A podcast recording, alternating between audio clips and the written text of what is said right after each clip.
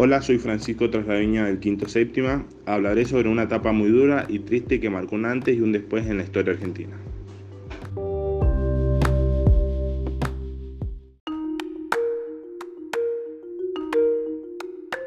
Golpe de Estado y última dictadura militar en Argentina. El proceso comenzó durante la presidencia de María Estela Martínez de Perón, pues su esposo, el general Juan Domingo Perón, al fallecer, le dejó el poder en el año 1974 y fue entonces que en un sector de paro policiales iniciaban con el proceso de restauración nacional, cuyo propósito era acabar con la subversión, incluyendo guerrillas y toda forma de movilización popular de protesta, de reclamo o crítica al gobierno. Dando así el 24 de marzo del 76 paso al golpe de Estado, cuyo órgano supremo de la nación era la Junta Militar integrada por las tres Fuerzas Armadas, Ejército, Marina y Aeronáutica designando como presidente al general Jorge Rafael Videla. En el gobierno de facto, la Constitución Nacional fue suprimida y el Estatuto de Proceso de Organización Nacional fue instrumento jurídico para justificar los actos oscuros del gobierno. Podemos afirmar que se trató de un terrorismo de Estado porque hubo no solo persecución, sino secuestro, tortura y exterminio político.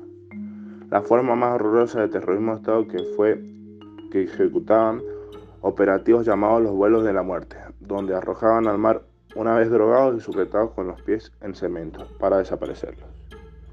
Según se, supo, alrededor de 30.000 fueron los desaparecidos durante el gobierno de facto, vulnerando en este periodo los derechos humanos. Los partidos políticos ya se organizaban para las próximas elecciones.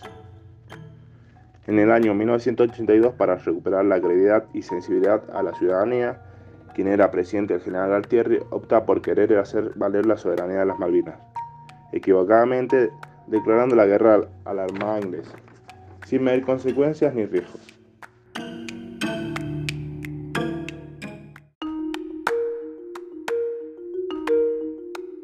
Un 2 de abril de 1982, la Armada Argentina desembarca en las Islas Malvinas y así da comienzo a la guerra. La Armada inglesa derrota a la Argentina en dos meses, dejando un saldo de más de mil soldados muertos.